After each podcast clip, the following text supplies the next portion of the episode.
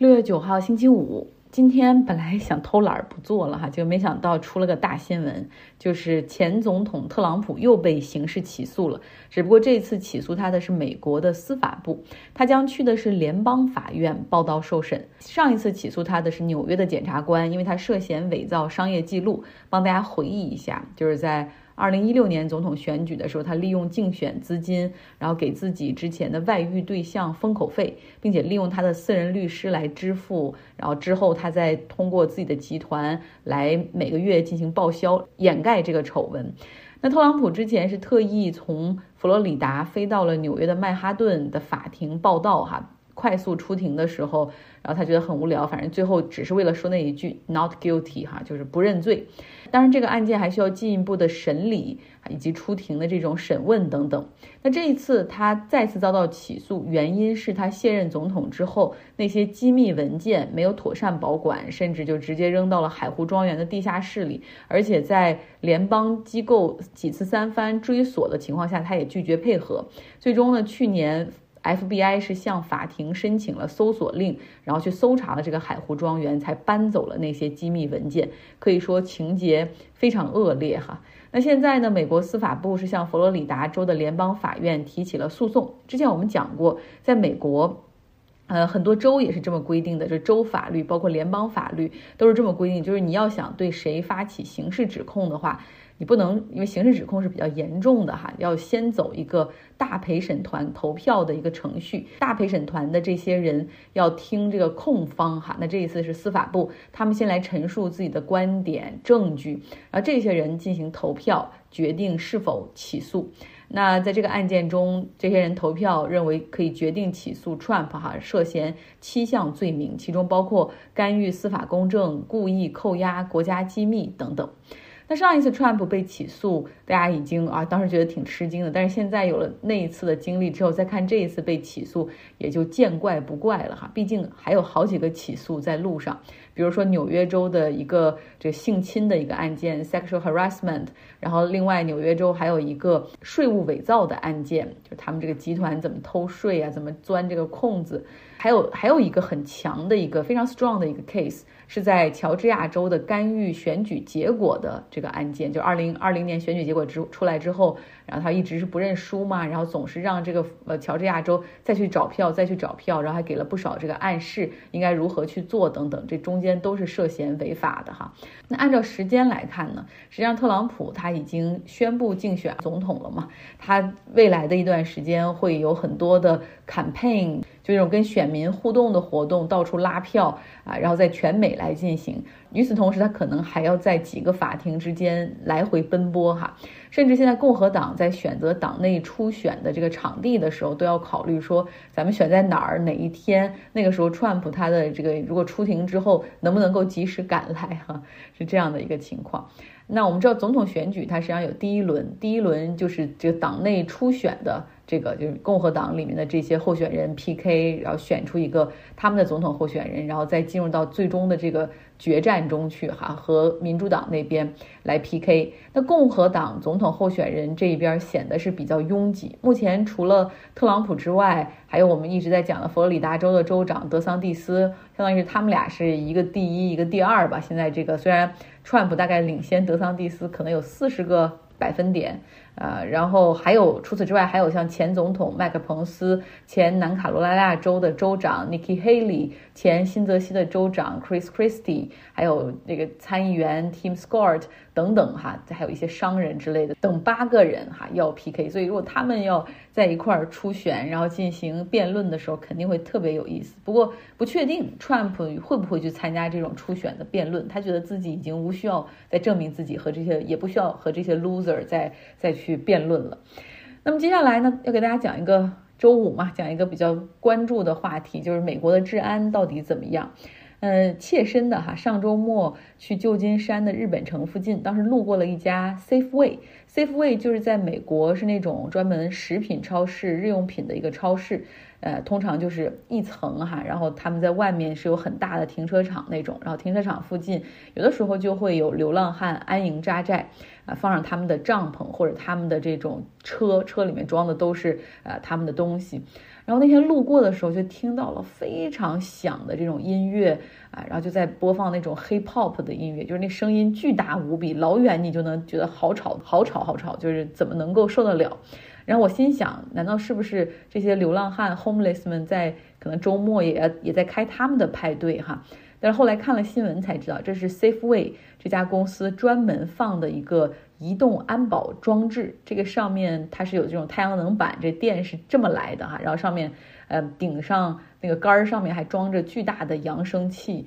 哎，好几个扬声器，然后还有超级的亮的灯光，啊，有的时候它还是自己可以移动的，还会追寻的这些人再去放。他们会用巨大的音乐声音和夜间超亮的灯光，呃，然后以这种办法去驱赶流浪汉，就让他们在这儿觉得。你根本没有办法睡觉，根本没有办法在这儿待哈，就想走的这种感觉。那这一招确实管用，但是。让周边的邻居也觉觉得有点受不了了，说流浪汉不想在这儿住了，我们都不想在这儿住了。你这二十四小时不间断的播放超大的音乐，现在是 hip hop，之前播放的是那种魔音贯耳的古典音乐。然后他们这些居民不断的向警察局进行投诉，但是这种播放音乐的情况其实也已经从今年二月份一直到现在有好几个月了。然后现在这个终于哈，警察局给这个呃 Safeway 下了禁令，就是不能够再这样播放了。那为了驱赶流浪汉，又不发生正面的冲突，实际上有不少的地方或者零售商店都在采取用超大的音箱，然后播放超大音量的音乐这样的办法。比如说二十四小时营业的 Seven Eleven 那个便利店，他们会像德州那边他们会播放超级大音量的歌剧啊，然后加州这边的店主会播放超大声量的巴赫，然后就让这些人受不了。那流浪汉实际上，他们中间有很多，有一些是精神有些混乱的哈，他们可能住在店前或者住在附近的街道上，呃，就会有的时候会胡乱的拉尿，有的时候也会在言语和肢体上会有企图攻击顾客的一个倾向，所以这肯定会有流浪汉在他们周边，会影响他们的生意，而且可能有一些流浪汉还会就心生不满，会放火来进行发泄。所以这时候你可能会问说，那为什么不报警呢？让警察来了驱赶他们，或者是逮捕他们？就是哼哼，这不太可能哈，因为这数量很大。有的流浪汉就是又无有没有伤害性的，他就是在旁边安营扎寨，你也不可能去拘捕他们，对吧？有美国的监狱是出了名的拥挤，你不可能因为这个去去给人定罪。而且 homeless 哈，就是你没有没有住，他没有住所，流浪已经很惨了。就是住在街道上是他们的权利，除非是侵占私人土地，否则他们如果住在路边或者桥下或者公园里，那是不能被驱赶的。那美国其实无家可归的人的数量，实际上是在每年非常快速的在增加。不仅像旧金山、洛杉矶、纽约这样的地方，包括像有些你认为好像人挺少的地方，像休斯顿、凤凰城啊、西雅图这样的地方，其实都有很多的流浪汉就住在市中心。嗯，我可以说，几乎所有美国的这种，几乎每一个州的这个至少就 capital。的市中心其实都是流浪汉的安营扎寨，很多人实际上是有精神问题，或者是药物、毒品、酒精成瘾。嗯，当然更重要的一个因素就是快速增长的租房价格、物价，尤其是有一些地方没有保护租客的这些政策。那如果一个人他失了业，没有办法按时交房租的话，房东很可能就报警，然后警察来进行那个 eviction，就是驱赶。很多人就这样直接被从自己租的房子里，然后扔到了街上。他们很可能有车的话，会先住在自己的车里。但是你想，当你没有稳定的住所的时候，当你每天你所有的东西家当都在你车里的时候，那个人的状态会是怎么样的哈？而且在美国就没有住址是个很很严重的事情。嗯，因为你可能收不到信呐，然后银行的账单啊，就是所有所有的东西都会因此受到影响。其实美国它很多城市，包括 Berkeley，很多所有城市它其实都有提供这个临时给 homeless 住的这种收容所 shelter。但是这个 shelter 有 shelter 的问题，它是可以晚上让他们来免费住，但是白天必须走人，而且他的行李是不给寄存的，因为它也防止就是说这些流浪汉就真的把这儿当成家，所以很多地方都是要求晚晚上七点 check in，晚早上七点 check out 这样。所以你要这些人要周而复始的搬运自己那点家当、那点行李，所以有些人后来就干脆哈就弄个帐篷，住在公园里，住在桥下或者超市的停车场里或者地铁附近，因为这样的地方可能还会有洗手间可以用。这已经成为了非常严重的社会问题、经济问题，但是又好像无解。其实当 homeless 住到街上的时候，他们也会更容易遭到其他人的攻击，不论是这种帮派的抢劫，还是其他 homeless 的攻击，有抢劫、有强奸，甚至还有杀人出现。那会那种那种环境哈，会让人更加的陷入绝望，可能会走向药物、酒精的依赖。但这时候，请大家不要误会哈，就好像所有的这种治安问题都是流浪汉、都是 homeless 干的。啊，其实不是这样的，他们大多很多人其实是没有威胁的，除了一些精神上已经出了问题、无法自己控制自己的那些人。嗯，很多城市里的恶性案件，不论是抢劫、枪击还是杀人，都是有枪的那些，尤其是帮派所为。像附近的城市奥克兰，奥克兰它就有两个帮派吧，就是那些人才是真正危险的人，有组织的犯罪或者是无组织冲动犯罪。另外一个因素就是美国是一个有合法持枪的国家，甚至有一些未成年人也学着这种成年人一样哈去持枪抢劫。像湾区还是 Oakland 这个城市，它有八个 teenagers 就未成年人，他们持枪到处打劫，然后几个月就就作案三十五起。然后我还看了一下数据哈，像欧克兰这个城市。它的可能一年有九百起的这种抢劫事件，其中百分之六十的人都是携带枪支了。周末给你讲这些，其实说实话，在美国这边不会晚上黑天之后没事儿还在街上瞎逛，更不会没事儿在市中心瞎逛。在国内的时候，我记得在在北京的街头，或者是在这个包括哈尔滨的街头，很晚的时候你在外面走也不需要担心哈。所以这个确实是安全性的一个优越所在。好了，今天节目就是这样，希望你有个愉快的周五和很快乐的周末。六月八号，星期四。加拿大安大略和魁北克因为他们的森林地区在本月初的时候遭遇到了雷电，所以起了山火。哈，总共在加拿大西部这边，总共是有四百多处起火点，啊，大概可能只有两百处吧是被控制住了。其实因为加拿大地广人稀，并没有威胁到太多人的生产和生活，直到哈这上周开始风向转变，来自北方的风把浓烟吹向了美国人口密集的东海岸，像纽约、波士顿啊，甚至再往南。北卡罗来纳等等，据说哈一路到佛罗里达，其实都有这种烟雾的迹象，导致航班延误，然后很多城市的人又开始重新戴上了口罩。你像现在都已经到了夏天，然后人们。在户外的这些用餐区域现在全部都收了，哈，没有人，因为污染太严重了，而且还有很多其他的户外活动被迫取消，像户外的演出啊、棒球比赛呀，甚至在室内举行的一些百老汇的音乐剧，都因为这种浓烟天气哈污染太高，然后很多演员都 call in sick 就生病了，没有办法去演，被迫取消，其中还包括像汉密尔顿这样的剧。啊，那现在东海岸的人能做的就是期待风向的转变，说大概可能要到本周末的时候才会有所好转。呃，到了六月份，美国不仅仅是夏天的开始，整个六月份其实还是一个特别漂亮亮丽的彩虹月哈，LGBTQ 的 Pride Month 自豪月，来庆祝 LGBTQ 群体的平等权利。我来说一下这几个字母 stand for 什么哈，L lesbian，G gay。B, bisexual, T, transgender, Q, queer，啊，这个彩虹月其实在全美多个城市，在本月会有一系列非常大型的活动举行，像这个 Pride Parade、骄傲大游行等等，因为大家都希望为他们去庆祝哈，因为 You are who you are，然后勇敢的去做自己，不需要担心被歧视，可以平等的恋爱、平等的结婚、平等的就业，甚至去生育。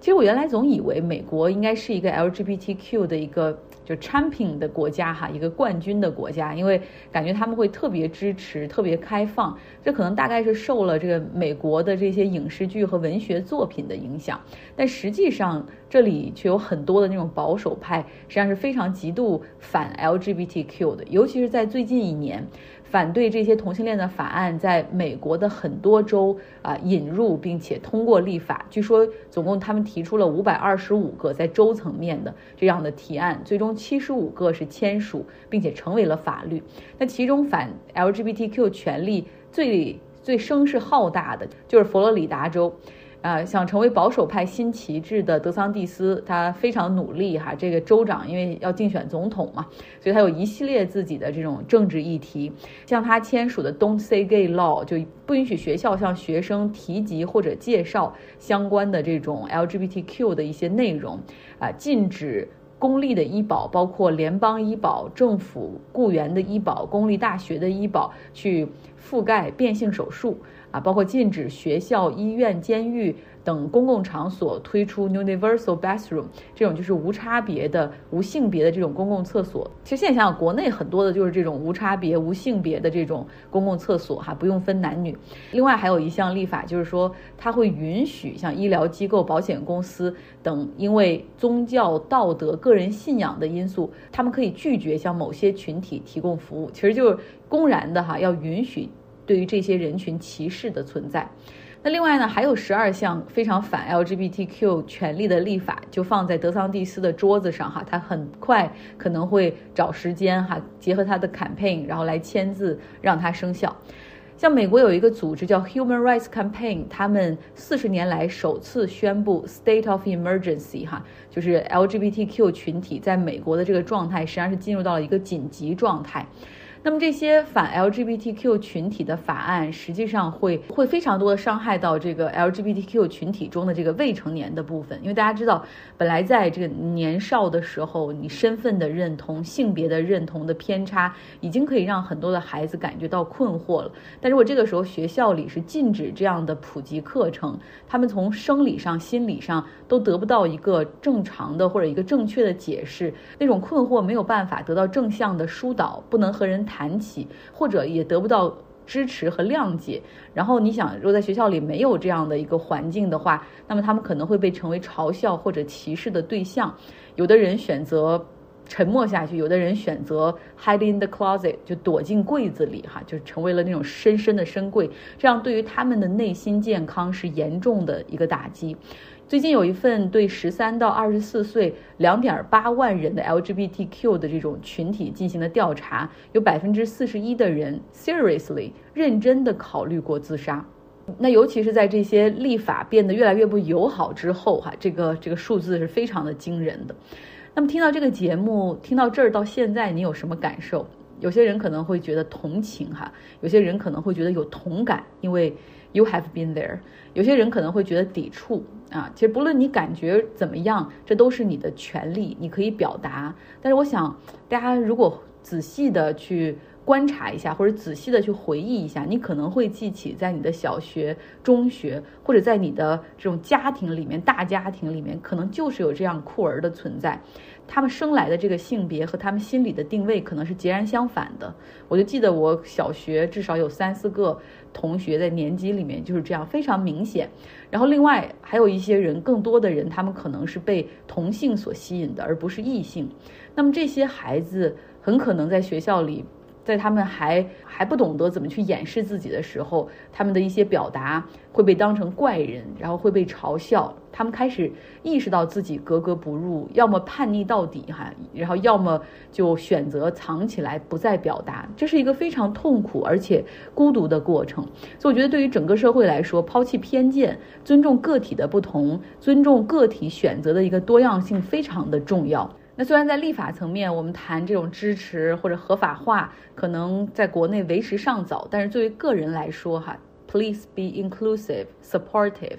因为他们 born this way，然后我们也可以让他们 out and proud，就是让他们从那个柜子里走出来，然后可以骄傲的做自己。后面半部分来一点轻松的哈，呃，居住在美国伊利诺伊州的 Cora，她前不久和自己的先生去了秘鲁旅行，然后有一个非常有趣的趣闻要跟大家分享。我最近和我老公一块儿去秘鲁，南美的秘鲁度假。然后呢，大家也知道秘鲁很有名的一个纪念品之一就是羊驼毛做的一些手工品，比如毛衣啊什么的。我在秘鲁的时候也是逛了很多家这这种像毛衣店的一些毛衣、毛毯之类的。已经逛了很多家店的同时呢，然后我就走进了另外一家羊驼绒的店。这家店名叫空，是这个店的一个牌子。走进这家店之后，我跟我老公同时看上了一件大衣，摸了一下，我说啊，这个大衣特别的软。然后我就问这个一个店员过来，我说能不能试穿一下？然后这个店员他走过来之后说，当然可以。嗯，这个是我 c u n a 这件大衣呢，需要七万五千秘鲁币。我当时也没想那么多，就觉得嗯，那就穿上吧。让穿上之后试穿的时候，觉得特别的舒服，特别的软，然后做的这个也特别的合体。我老公也说挺好的，但是我想了想，我说哎呀，还是有点贵。换算了一下是两千多左右，这件衣服挺贵的，就赶上一件 Moncler 的那种羽绒服大大衣了。嗯，还是别买了。我们走出走出门儿，然后我就跟我老公说：“其实吧，我也不是不想买那件大衣，但是呢，我就不想在那家买，因为我觉得那家店员瞧不起我。他为什么要走过来，一定要告诉我这件大衣多少钱呢？已经逛了好几家店了嘛，我就说那就去其他店看看呗，不是只有他们家有这个 v a c u n a 做的嗯大衣嘛，就这样。”嗯，我俩就满怀信心的走进了以前之前我买过东西一家店里面，然后我就问他们家的店员，我说你们家有 v a c u n a 的大衣或者是那个围巾之类的吗？然后他们说他们家没有 v a c u n a 做的大衣，只有 v a c u n a 做的围巾和斗篷。然后这个店员非常耐心的跟我说，他说其实吧，秘鲁只有控这家店有卖 v a c u n i a 的，因为 v a c u n i a 是材质做出来的东西实在是太少。特别稀有，我当时心里就觉得，哎呀，那好，也如果想买这件大衣的话，也只能回到刚才那家店里去了。就这样，我们又回到了库，直奔我库念的那件大衣去了。当时也不知道脑子里面怎么想的哈，突然想着，嗯，这个大衣是不是真的很贵哦？然后想着那个那个大衣牌上写着，嗯，七万五秘鲁币，这玩意儿就是那种灯一亮的感觉，这件衣服。要两万五美金，老我老公还不相信，他把这个价牌一看吧，然后特意拿出手机换算了一下，然后就是在一开始那个我说藐视我的那个店员，他就在旁边默默的看着我们说了和做的一切，然后就这样，我跟我老公默默的走出了这家店。走出去之后，我就自己在那儿反思了一下，就是真正的因为无知。就觉得人家是瞧不起我，然后才特意告诉我这件衣服要多少钱。但是其实那个店员真的是友情的提示，这件衣服真的很贵，你先看一看。但你想试穿是可以试穿，你想试穿多少件都没有问题。在那家店走出来之后，我就特意的上网查了一下 v a c u n a 到底是什么，为什么要这么贵。嗯，查了之后才知道，嗯，学了很多的新知识了。第一呢，我库尼亚是在嗯翻译成就翻译成叫骆驼，但是呢，它它跟骆驼的长长得的确很不一样。我库尼亚大概长得有一米来高吧，金色驼色那种毛，然后有点带加，然后它肚皮是白色的。其实这个动物是一个野生动物，在秘鲁也是有野，也只有野生的。然后它长得特别好看，长得就是有那种大大的那个黑色的眼睛，然后特别长的那个脖子。它其实生活在就是嗯安第斯山上，嗯特别高的一靠就是几千米七呃四千到六千米高的地方。然后它是稀有动物，是还属于稀有动物。然后它因为它这种地方长大，所以它的毛长出来的。非常具备保暖的性质，然后它的毛也特别特别的细，就是它的毛大概直径就是十二到十四微米之间，嗯，然后呢，所以它的，而且它的毛是，它每三年只能生产两百克的纤维左右，所以呢，你如果把它的毛就像剃羊毛那样把它剃下来之后，它要三年才会长出它现有的状态，所以它是一个受保护的动物，呃，它的毛出口是非常有限的，只能说。就因为这样，它是非常稀有，嗯，然后呢又非常非常非常的柔软，所以呢它的价值非常的贵。它它的柔软度或者是它的稀有度完全取代了就是山羊绒，嗯，在亚洲非常有名的山羊绒，或者印度那边有叫 Shatush，就是藏羚羊那种做的非常好的羊毛。它在它已经完全取代了就是奢华奢华纺织品的这种在全世界的地位，所以它这个原料，嗯，就是大概三百到五百美金之间每公斤。然后呢，其实秘鲁现在非常有限的出口一些原料到嗯欧洲特别大的一些品牌来做一些就大衣呀或者是围巾之类的产品。多谢 Cora，他音频中所讲的这个 Vicuña 啊，到底长什么样子？大家可以来我的微信公号张奥同学来看一下。好了，非常感谢大家，希望你有个愉快的周四。